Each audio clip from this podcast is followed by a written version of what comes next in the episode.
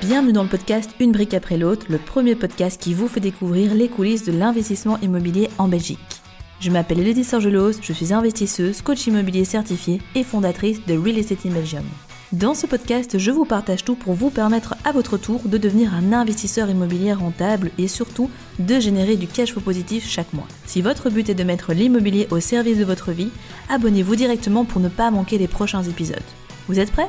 Alors c'est parti Hello les investisseurs, j'espère que vous êtes en pleine forme. Aujourd'hui, je vais vous parler d'une erreur qu'il est primordial d'éviter si vous souhaitez investir de manière sécurisée et pouvoir assurer si des soucis devaient arriver. Par exemple, un sinistre, un vide locatif, des impayés ou autre. Alors c'est une erreur que j'ai faite à plusieurs reprises, je dois bien vous l'avouer. Heureusement, rien ne m'est arrivé, mais par contre, cela aurait pu et avec le recul, c'était quand même assez imprudent. Ce podcast, ben, il est aussi là pour vous faire part de mon apprentissage tout au long de ces années, également que vous puissiez apprendre de mes erreurs et donc en toute humilité, je vais vous partager cette leçon qui, vous le verrez, peut paraître anodine à première vue, mais qui pourtant est tellement importante. Alors, ce qui s'est passé, c'est que quand j'ai commencé à investir, j'ai souvent été borderline avec ma trésorerie. Surtout lorsque j'ai commencé à investir en société, parce que vous ne le savez peut-être pas, mais lorsque l'on achète avec sa société, euh, notamment, on peut déduire beaucoup de choses et les frais de notaire peuvent être déduits en one shot. Donc, ça fait quand même beaucoup diminuer sa base imposable, ce qui fait qu'in fine, on paye très peu d'impôts tout en ayant optimisé sa fiscalité en toute légalité. Et donc, souvent, ce qui m'est arrivé, c'est que vraiment, bah, de me dire, oui, oui, la fin d'année arrive, moi, j'ai pas envie de payer des impôts, euh, j'ai envie de me constituer un parc d'actifs euh, qui soit mis au service de ma vie, j'ai pas envie de donner euh, tout cet argent à l'État vite, vite, vite, il faut que j'achète pour pouvoir faire diminuer cette base imposable. Sauf que à chaque fois que je l'ai fait, c'était assez imprudent puisque j'avais de la trésorerie bien évidemment, mais euh, j'étais un petit peu euh, râle pas crête comme on dit. Et donc le truc c'est que ça s'est bien terminé puisque je n'ai pas eu de soucis, mais pour le même prix, j'aurais pu avoir dans la foulée plusieurs problèmes dans différents biens, avoir plusieurs locataires qui partent, avoir des problèmes d'impayés, etc., etc.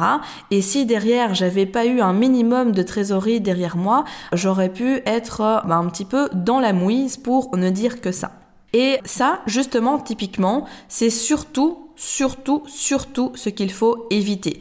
Donc ne faites surtout pas comme moi. Il vaut mieux parfois optimiser un petit peu moins sa fiscalité, peut-être payer un tout petit peu plus d'impôts, mais avoir, et notamment je parle ici de l'investissement en société, mais ça s'applique aussi en personne physique, on y reviendra, mais il faut toujours avoir de la trésorerie de secours parce que ben, l'immobilier, je le dis souvent, c'est plein de belles choses, mais c'est aussi plein d'imprévus et ce n'est pas euh, que tout beau. En fait, il faut savoir que dans la vie, dans chaque situation, même si c'est pas toujours facile de le percevoir, il y a autant d'avantages que d'inconvénients, que de gains, que de pertes. Et l'immobilier, ça fait partie de, de ces domaines-là aussi, et donc ça n'y échappe pas.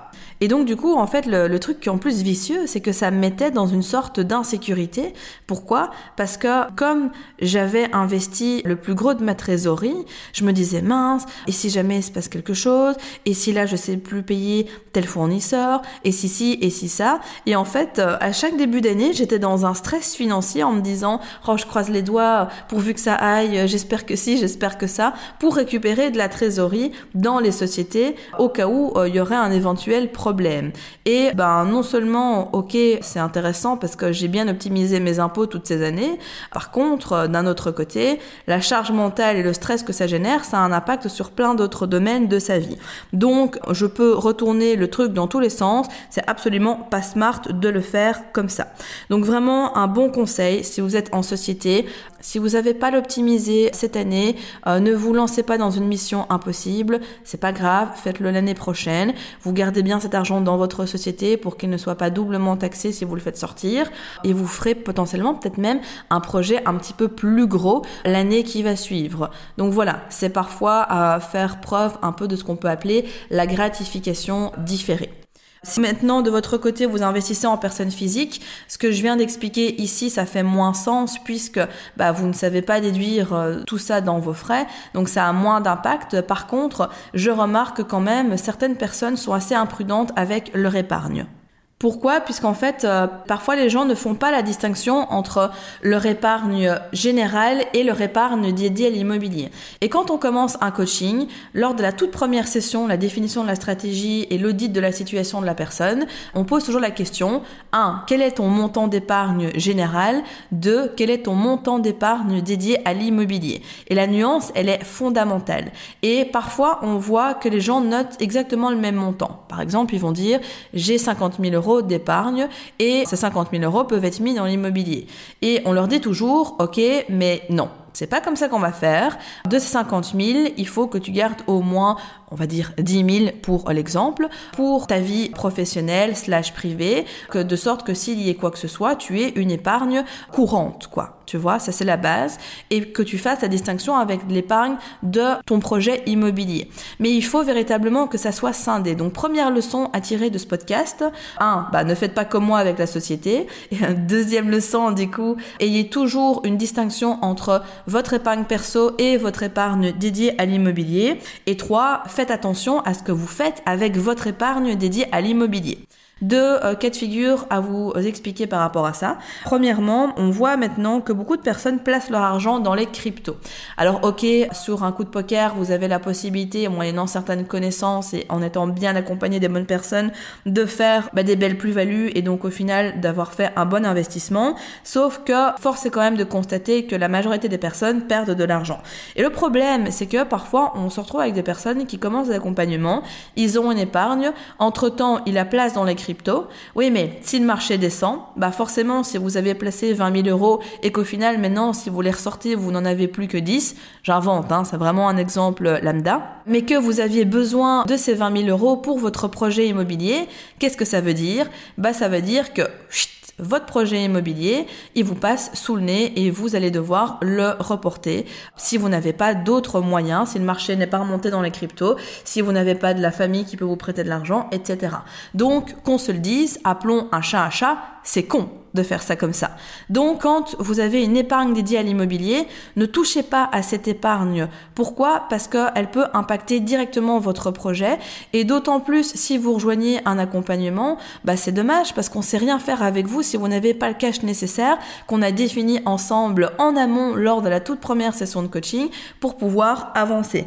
Donc vraiment soyez prudent par rapport à ça. Également, il y a quelques années, c'était il y a deux ans, j'ai accompagné une fille en coaching individuel et elle avait réussi du coup à se construire péniblement une petite épargne. C'était à l'époque où il y avait encore les crédits à 125% pour les primo-accédants.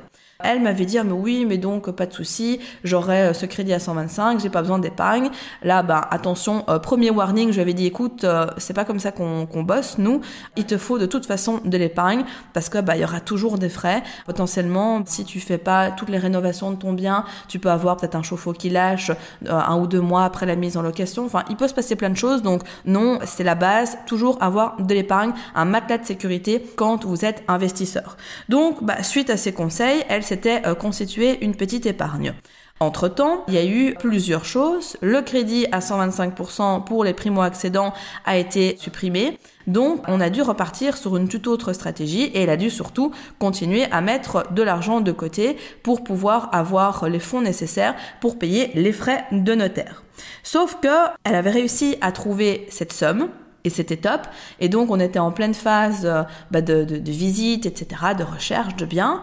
Et là, elle m'annonce, ah, écoute, j'ai décidé pour augmenter mes revenus de me lancer dans l'e-commerce. Et là, je lui dis, ok, ben, c'est bien, mais juste rassure-moi, avec quel argent tu comptes te lancer dans l'e-commerce?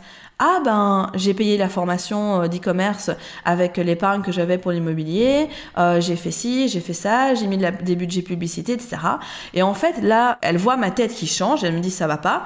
Je dis mais mais mais qu'est-ce que t'as fait? Enfin, en gros, tu as été euh, dépenser l'argent que tu avais mis pour ton projet immobilier, que tu as quand même, avouons-le, galéré à mettre de côté euh, avec tous ces rebondissements, le temps qu'on a perdu avec ce crédit à 125% qui a été coupé pour les primo-accédants, etc. Tu as été mettre ton argent là-dedans, quoi. Tu vois Elle me dit, ouais, mais t'inquiète, pas de souci, je gère, je vois que ça prend, etc. Je vais faire une belle plus-value.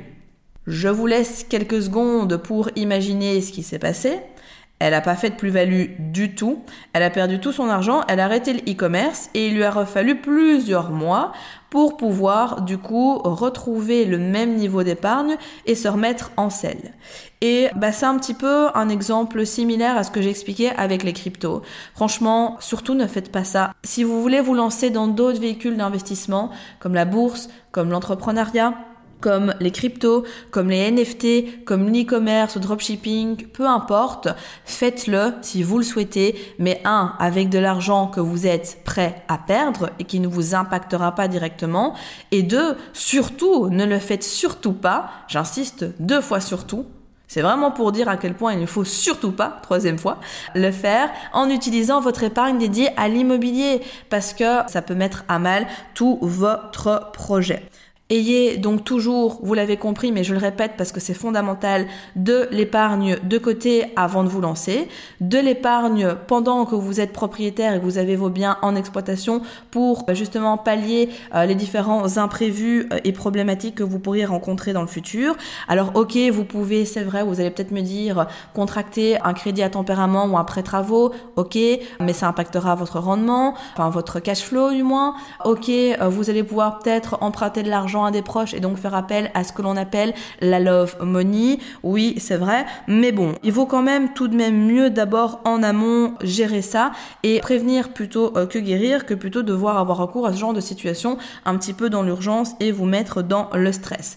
Et ça m'amène à la dernière notion que j'ai envie de vous partager dans ce podcast, c'est que au plus vous avez de biens immobiliers, au plus vous devez avoir un matelas de sécurité qui est conséquent puisque forcément, bah, si vous avez que un ou deux bien immobilier, euh, la probabilité qu'il arrive des gros trucs, elle est plus faible que quand vous avez un parc de plusieurs dizaines d'unités. Donc forcément, votre épargne doit être corrélée au nombre d'unités que vous avez. Dans le prochain épisode, nous parlerons des différentes formes d'investissement, à savoir faut-il investir en nom propre ou en société, voire les deux. Et je vous parlerai également de cette fameuse requalification des revenus parce que c'est un sujet qui est brûlant, qui est sur toutes les lèvres. On verra concrètement comment ça se passe et de toute façon comment est-ce qu'on peut dans le futur eh bien, faire de ces challenges des opportunités et en tirer profit pour nous en tant qu'investisseurs rentables en Belgique. Donc c'est un podcast qui va être conséquent, il s'annonce riche en contenu, donc je ne peux du coup que vous recommander d'être au rendez-vous. Bravo, vous êtes arrivé à la fin de l'épisode. Nul doute qu'avec cet état d'esprit, vous accomplirez de grandes choses.